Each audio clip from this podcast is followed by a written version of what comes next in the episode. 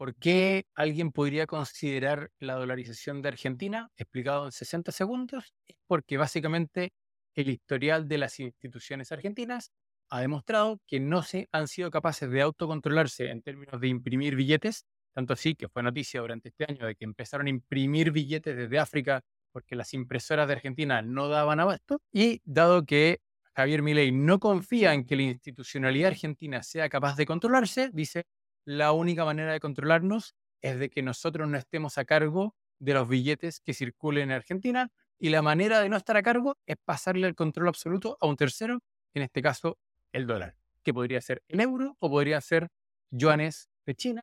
Da lo mismo. El punto tiene que ver con la no confianza en la institucionalidad argentina y resolver el problema de manera fácil, pero como bien decía Daniel, eso no asegura el éxito completo porque igual hay una serie de otros factores más complejos.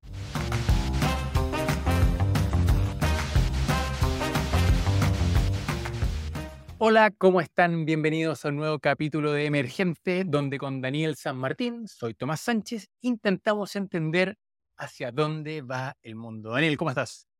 Bien, Tomás, bien. Con buenos temas tenemos hoy. Tenemos algunas cosillas ahí bien interesantes eh, creo que eh, recomiendo particularmente seguir escuchando este capítulo. Viene de cerca la recomendación, pero como siempre a todos los quienes nos escuchan, les agradecemos mucho todo el feedback, todos los comentarios que nos dan y sobre todo les agradecemos que nos sigan en su plataforma de podcast favorita.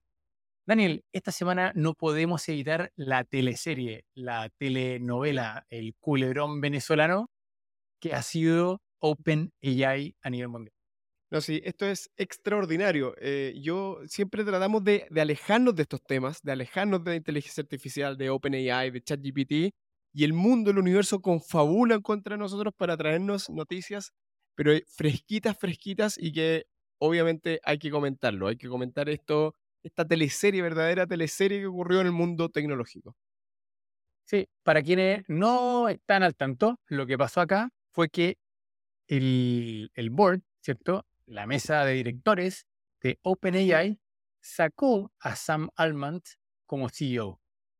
Ya cuando pasó esto la semana pasada fue extraño de que las fuentes contaban de que él se había enterado solamente media hora antes de que saliese el, el comunicado, pero después de eso pasaron siete días y ha pasado de todo, que vuelve, que va, que los empleados amenazan de que se van a ir también, de que Microsoft hace una oferta, Microsoft es el mayor inversionista y por lo tanto era una especie como decirle, te cambias de casa, pero sigue a cargo del mismo boliche. Daniel, por favor, cuéntanos los detalles, la línea cronológica, qué pasó acá de que alguien en el directorio de OpenAI se pegó en la cabeza para querer sacar al CEO y lo está llevando donde están hoy día. Sí, para, entender esto, eh, tenemos que entender que hay dos almas, dos tipos de, dos posiciones muy fuertes al interior de OpenAI. OpenAI, cuando se fundó alrededor del 2015, originalmente eh, se quería que fuera una compañía, una organización sin fines de lucro, donde, genuinamente quienes trabajaban ahí, quienes lideraban ahí, no estaban para ganar dinero, sino que estaban para desarrollar inteligencia artificial general que beneficiara a toda la humanidad. Y hace un par de años, recordemos que incluso Elon Musk estuvo metido entre los fundadores. Era una fundación, de ahí el nombre, OpenAI, que tenía que ver con esto de que fuera open source, disponible para todo el mundo eh, y genuinamente filantrópico. Pero por supuesto, la vida pasa y algunos personajes al interior de la organización eh, comenzaron a ver que evidentemente había una oportunidad de negocio extraordinaria es cierto también esta, esta posición también establecía que se requerían inversiones para poder eh, tener acceso a infraestructura necesaria para entrenar estos grandes modelos, que se requería comprar muchos datos y por lo tanto se requerían recursos de los, los cuales ellos no tenían. Y lo que se hizo es una, una gobernanza bien extraña, donde la organización filantrópica depende matricialmente de la, de la financiera, eh, y armaron ahí una, una gobernanza bien extraña para que estos, estas dos almas coexistieran. De hecho, se habla que al interior están los boomers y los doomers.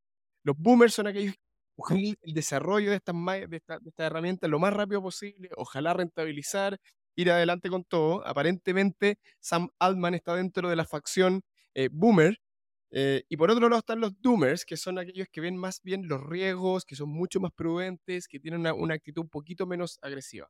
Está bien, teniendo claro estas dos almas y entendiendo que existen acá, por decirlo así, un gobierno corporativo un poquito más sofisticado, donde existe una fundación y a su vez existe una corporación con fines de lucro. ¿Qué pasó? Que quisieron sacar a Sam Altman. ¿Y qué pasó? Que lo quisieron poner de vuelta. ¿Y qué pasó? Que finalmente lo pusieron de vuelta. ¿Cómo? Exacto. Cuéntanos, Daniel. Aparentemente la posición del board es mayoritariamente día en esta de la, tribu Doomer, es decir, aquellos que quieren ir un poco más lento y ya no tenían confianza. Se estableció que em, Sam Altman estaba llevando a la organización demasiado rápido, demasiado agresivo y se decide sacar. Lo que no esperaba la organización era, eh, primero, el tremendo, enorme apoyo que eh, Sam tiene en los empleados. De hecho, son 700 algo el número de empleados totales y alrededor de 700 firmaron una carta y dijeron, hey, si Sam se va, nosotros también nos vamos. Que básicamente eh, decir, se va toda la empresa caminando, y si van a ir todos caminando al mejor postor, fuera Microsoft, fuera Google o fuera una nueva empresa. O sea, esto era evidentemente la, la oportunidad perfecta para Sam Altman, era, pero servió crear una nueva organización eh, con sus 700 personajes, con un nuevo nombre, pero básicamente con las mismas capacidades, que, el, que, que es finalmente el, el gran activo que tiene, eh, o uno de los, de los grandes activos.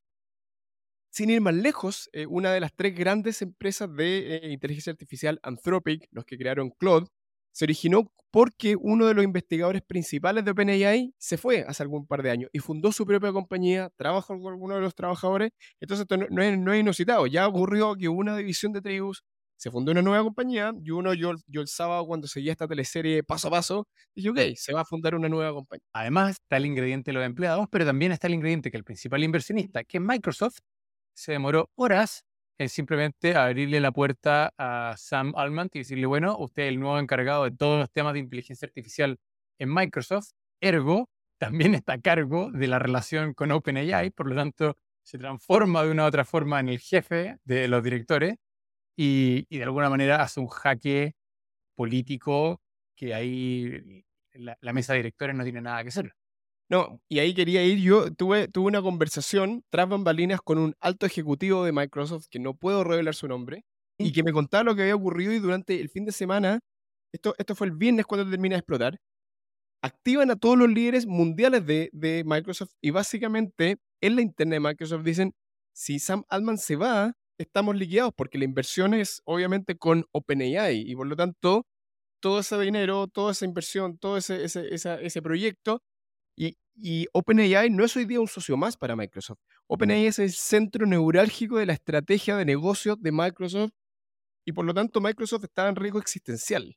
Estoy ocupando una palabra fuerte, pero en los líderes, esto en, cosas de horas, em, la organización completa, un fin de semana, los grandes líderes comienzan a ver qué es lo que se puede hacer y llegan a la conclusión de que Sam Altman, bajo ninguna circunstancia, se puede ir de esta organización Microsoft más OpenAI y por lo tanto contactan a Sam Altman y le dicen, esto no es sobre dinero, pide lo que quieras, tú te quedas con nosotros.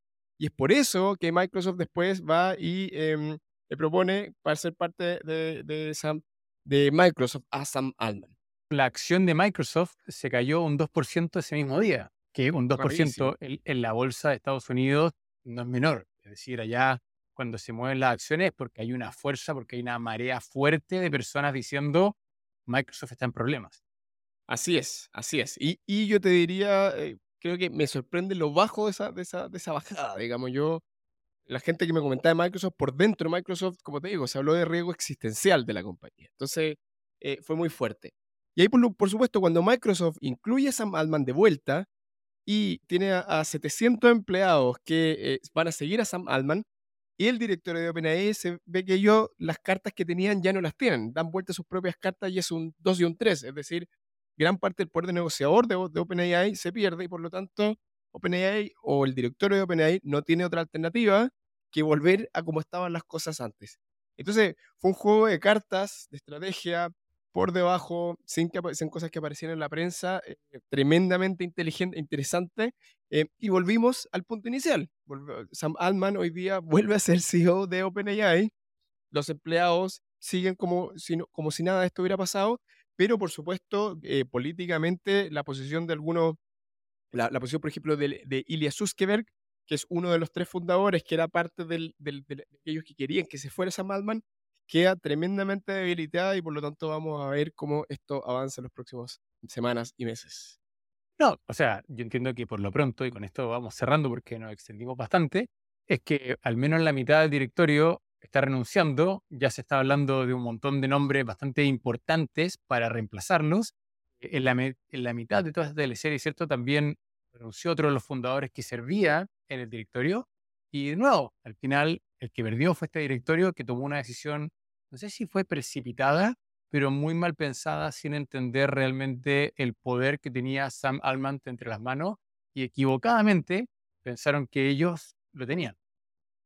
Efectivamente, ahora uno no sabe, probablemente muchas más cosas ocurrieron tras bambalinas y que ni siquiera y no, no, sabemos y nunca vamos a saber. Pero esa ha sido la teleserie para mí del año, del mundo AI. Bueno, Daniel, vamos con un siguiente tema. ¿De qué, de qué te gustaría hablar ahora dentro de los temas que tenemos en pauta? Yo creo que se se desvió la atención del mundo desde eh, la zona de eh, Ucrania a la zona de eh, China y la zona principalmente del Medio Oriente.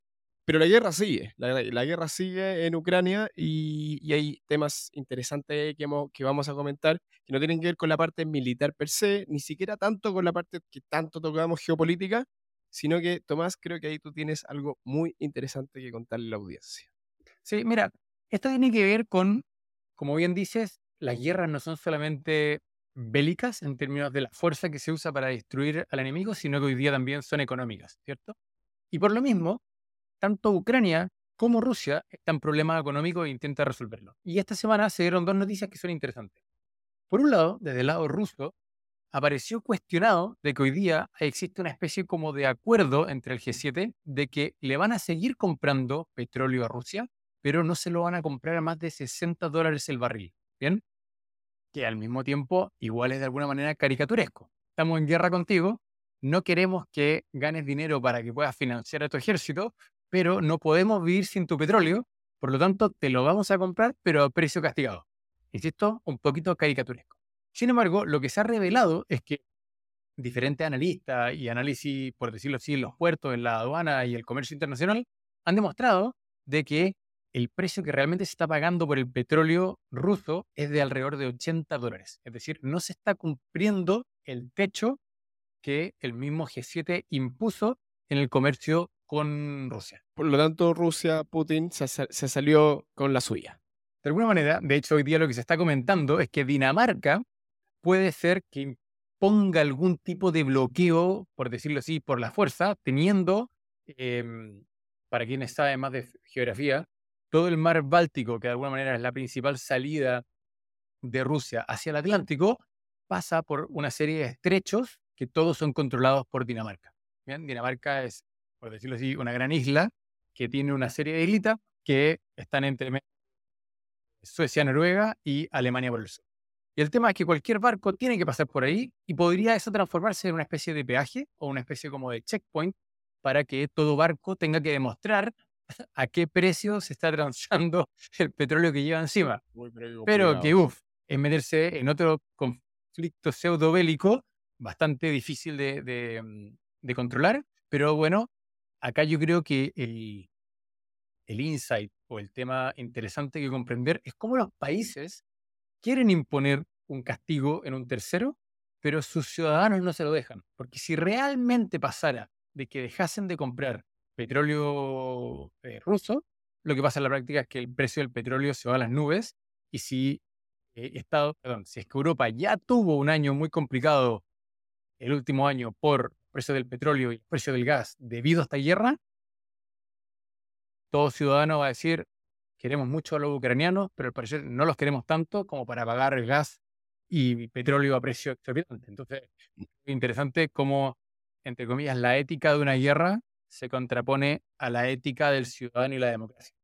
No, y esto también tiene que ver con, el, poder relativo. Europa y Estados Unidos hace 60 años, cuando ellos hacían este tipo de medidas, la verdad que eh, era contundente porque eran los principales compradores de petróleo y de todo. Hoy día, por ejemplo, India o, la misma China, India, por ejemplo, no se, no se suscribió a, a, estas sanciones y por lo tanto India le sigue diciendo a Rusia, Rusia a, cuánto tu petróleo y por lo tanto lo que, ha, lo que ha pasado en realidad, si uno de hecho uno, mira los mapas de distribución de petróleo, una reconfiguración. India le compraba a otro país, Arabia Saudita, Rusia, Alemania, Rusia y ahora lo único que ocurrió es que hay una reconfiguración. Ahora, por los precios Rusia le vende a, India y Arabia Saudita la vende a Europa.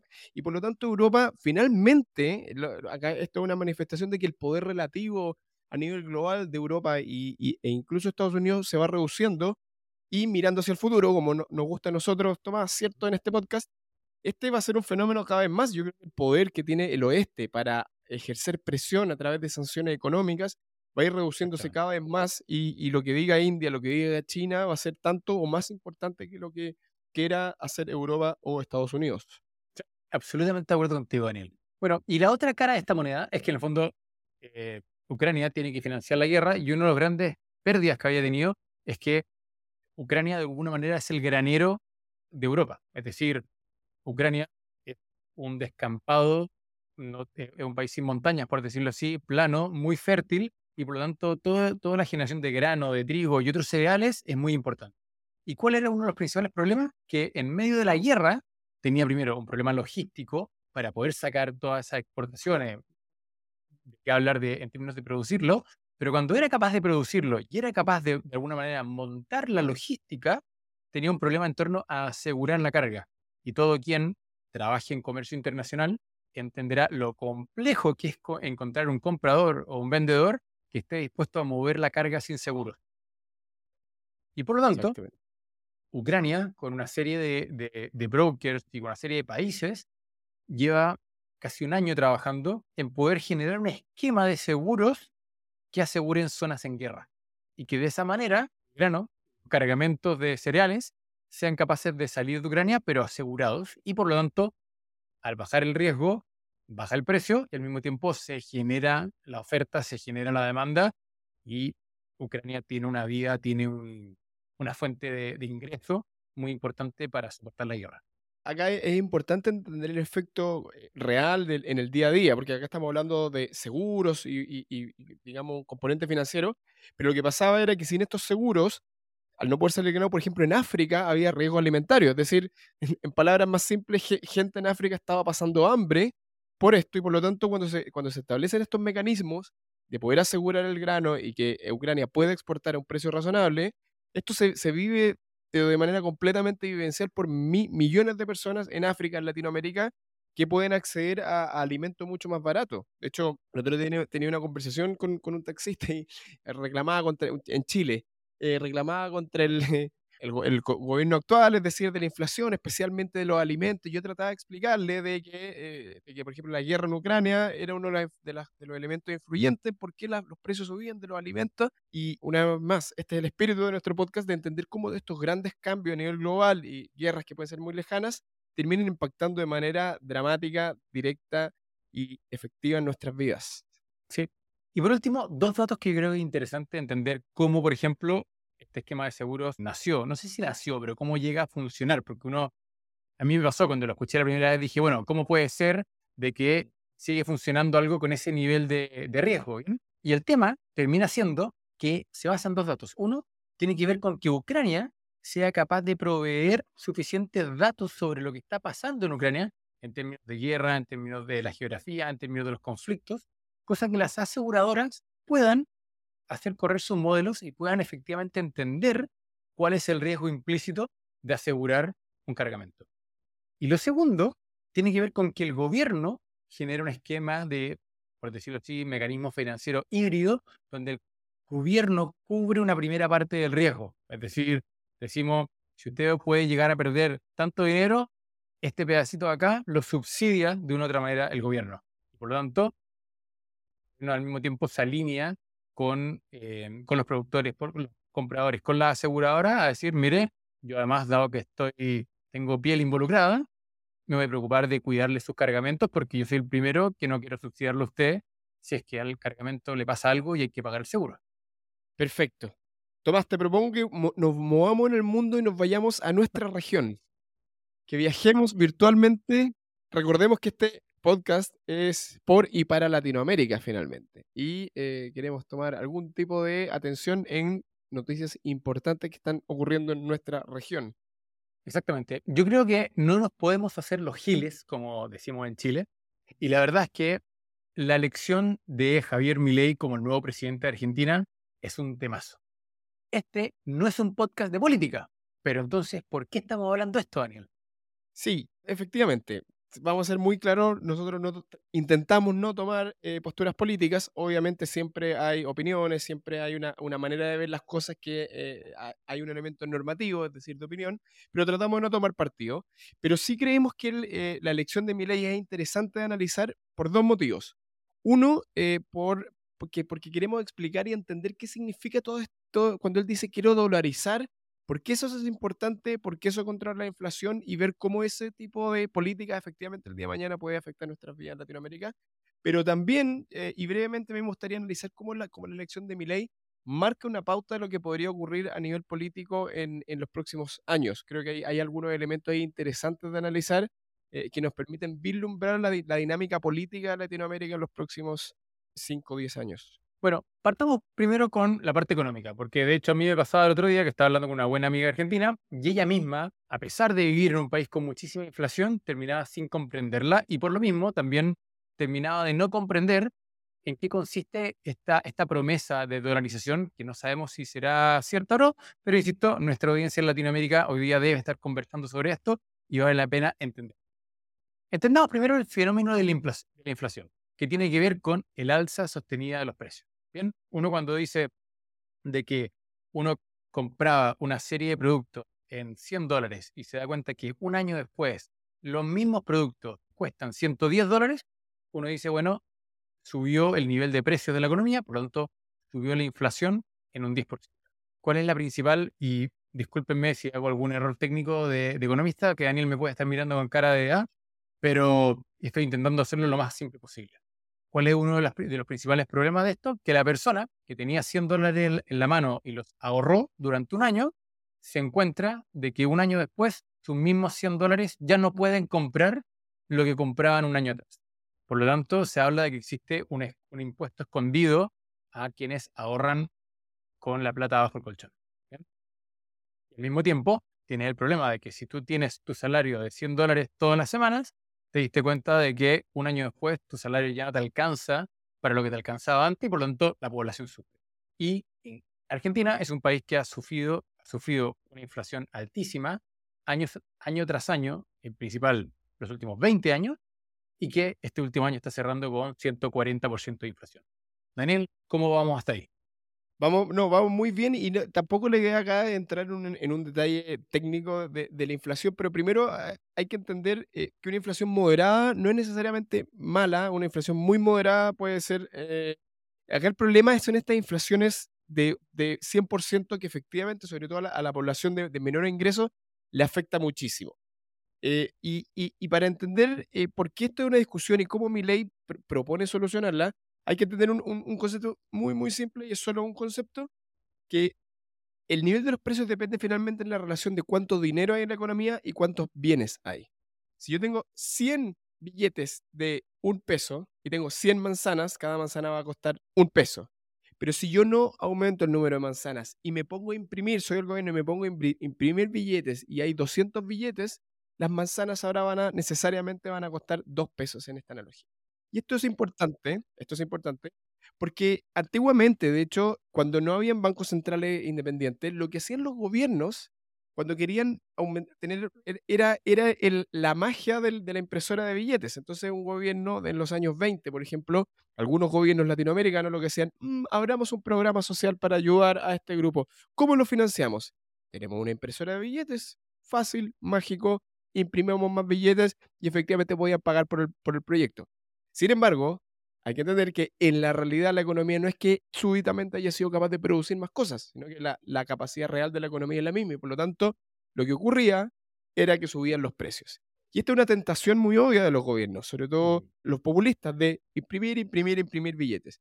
En años más recientes, en décadas más recientes, los métodos son un poquito más sofisticados a través de tasa de interés y otros detalles que no vamos a entrar, pero básicamente los gobiernos pueden crear dinero y pueden darle todas. Entonces, para resumir, cuando los precios suben de algún producto, lo voy a súper simplificar, puede ser porque hay un cambio o un ajuste entre oferta y demanda. Como decía Daniel, hay más o menos manzanas y más o menos compradores. Y si de repente a todo el mundo le empezaron a gustar más las manzanas, probablemente las manzanas suban de precio. Pero raramente van a doblar de precio en un par de días, ¿cierto? Y de la misma manera, si es que de un día para otro la gente le dejan de, gustar las manzanas, puede ser que bajen los precios. Es decir, lo que se llama la oferta y demanda. Sin embargo, en paralelo, existe este fenómeno, como bien explicado Daniel, donde algunos gobiernos pueden imprimir billetes y por lo tanto crean dinero de la nada y por lo tanto al haber mucho más dinero en la economía, automáticamente todo el mundo sube los precios porque todo el mundo percibe que hay más dinero en la economía.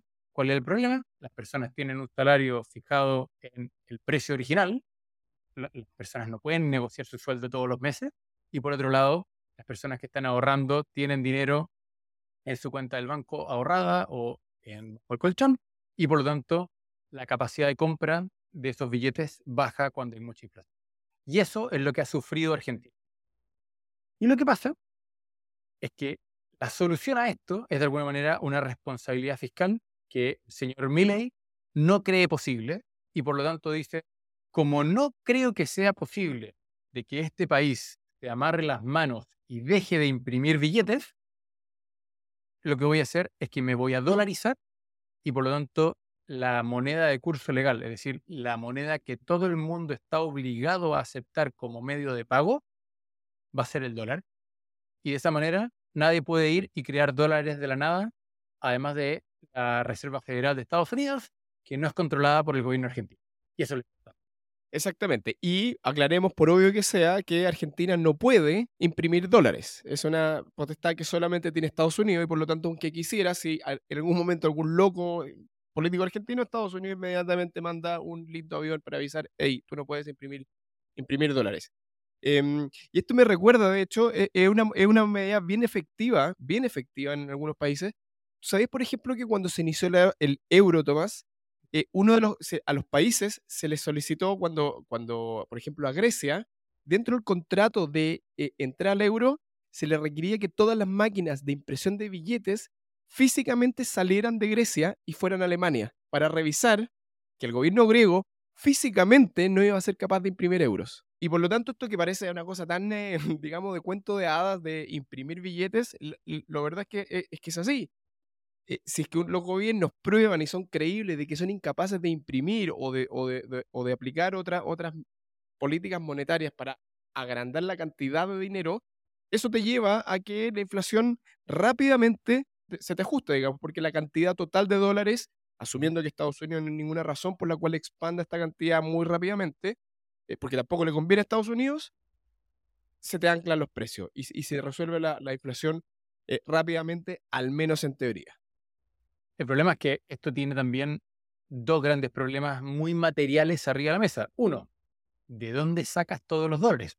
Porque eh, la reserva de Argentina no tiene 40 mil millones de dólares como el peso de su economía y por lo tanto no podría mañana decirle a sus ciudadanos, ciudadanos, yo automáticamente voy a cambiar todos los dólares que yo tengo guardados por sus pesos se los voy a intercambiar y ahora en, adelante todos ustedes tienen dólares en la cuenta del banco y si usted tiene peso guardado en su casa, viene, los cambia en un lugar oficial y ahora esta economía empieza a funcionar con dólares. A menos que, que uno lo ve casi imposible, de que mañana la Reserva Federal dijese, ¿sabe qué? Me gusta mucho su idea, quiero extender eh, el dominio del dólar por otros países, voy a hacerle una partida de impresión especial a Argentina con tal de ganar el poder político que implica y el poder económico de tener un país más sumado al dólar. Porque entendamos, y aquí viene el segundo problema que iba a decir, esto puede sonar como una solución, pero suena como una solución fácil a un problema complejo, porque acá lo que tenemos de fondo es que Argentina perdería muchísima soberanía en términos de su política económica. Es decir, el día de mañana, cualquier tema que existe en la economía que se pudiese o no manejar con cierto ajuste en la cantidad de dinero, con cierto ajuste en la velocidad del dinero, con cierto ajuste en la tasa de inflación, perdón, en la tasa de, intercambio bancario, Argentina no podría hacer nada y estaría siempre absolutamente sujeto a las decisiones monetarias de la Reserva Federal de Estados Unidos, como lo está Ecuador. Exactamente. Y, eso me lleva al, segundo gran tema de, que uno podría hacer la lectura de que acá efectivamente geopolítica a un nivel oculto, uno podría argumentar hasta, qué punto, pero incluso a nivel explícito, es evidente que esto le da un espaldarazo a, Estados Unidos. De hecho, Milley dijo que, ah, eh, y, acá uno ve cómo todos los temas están absolutamente relacionados, eh, antes de eh, asumir, él va a visitar Israel y Estados Unidos, que él ha declarado que son sus dos grandes aliados.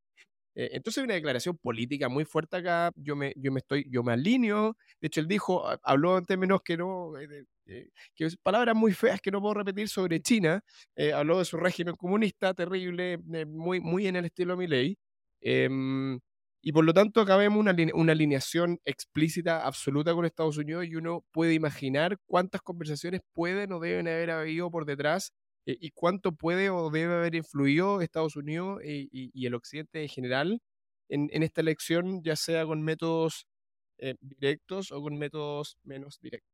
Bueno, pero para ir cerrando, ¿por qué alguien podría considerar la dolarización de Argentina? Explicado en 60 segundos, es porque básicamente el historial de las instituciones argentinas ha demostrado que no se han sido capaces de autocontrolarse en términos de imprimir billetes, tanto así que fue noticia durante este año de que empezaron a imprimir billetes desde África porque las impresoras de Argentina no daban abasto, y dado que Javier Milei no confía en que la institucionalidad argentina sea capaz de controlarse, dice, la única manera de controlarnos es de que nosotros no estemos a cargo de los billetes que circulen en Argentina y la manera de no estar a cargo es pasarle el control absoluto a un tercero, en este caso el dólar, que podría ser el euro o podría ser yuanes de China, da lo mismo. El punto tiene que ver con la no confianza en la institucionalidad argentina y resolver el problema de manera fácil, pero como bien decía Daniel, eso no asegura el éxito completo porque igual hay una serie de otros factores más complejos.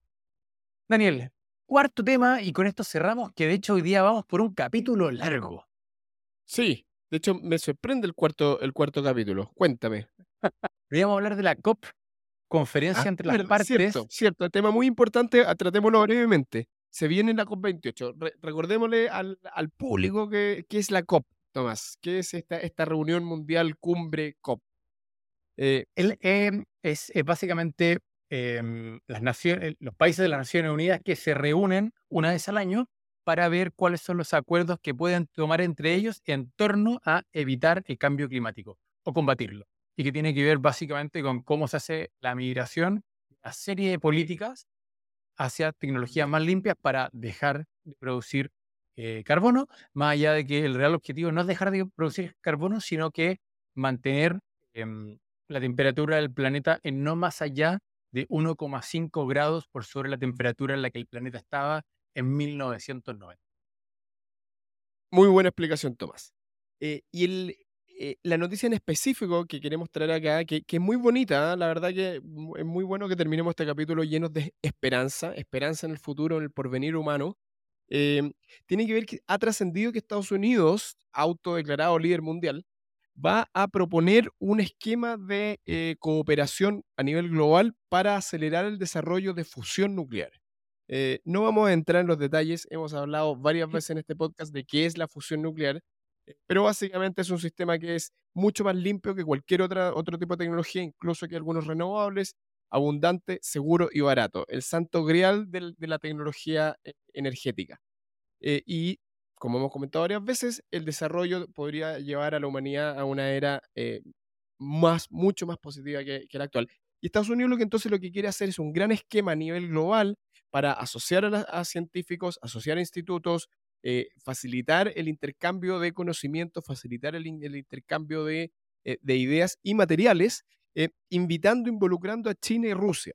Eh, y por lo tanto es, es algo que es muy bonito, es algo que, que, efectivamente nos une como especie, nos une como, eh, como personas eh, todas iguales, digamos, más allá de las nacionalidades. y ojalá funcione, ojalá funcione efectivamente si podemos unirnos como humanidad, trascendiendo las divisiones en esta búsqueda de una energía limpia, abundante y barata, sería espectacular.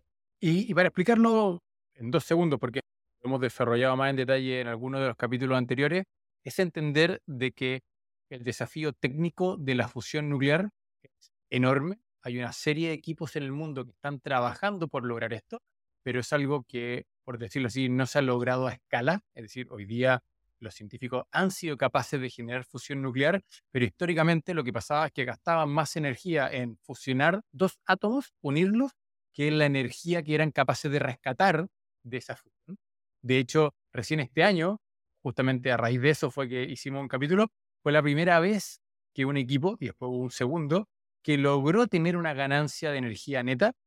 Repito, los, los científicos gastaron menos energía en generar la fusión que en la, energía rescatada, pero al ser un proyecto enorme donde se necesitan miles de millones de dólares de inversión, claramente hay una tremenda oportunidad de sinergias cuando todos los países suman fuerzas, no solamente dinero, sino que conocimiento, cooperación, científicos, métodos específicos, patentes, para que esto sea real, porque justamente estamos viendo que el cambio climático cada día más está, nos acecha, es, es una tarea más difícil, la migración a energías limpias sigue siendo una migración cara, sigue siendo una migración que se ha avanzado principalmente, ha sido en países desarrollados, pero todos los países en desarrollo sigue siendo infinitamente más barato eh, producir energía con carbón y, y otras tecnologías.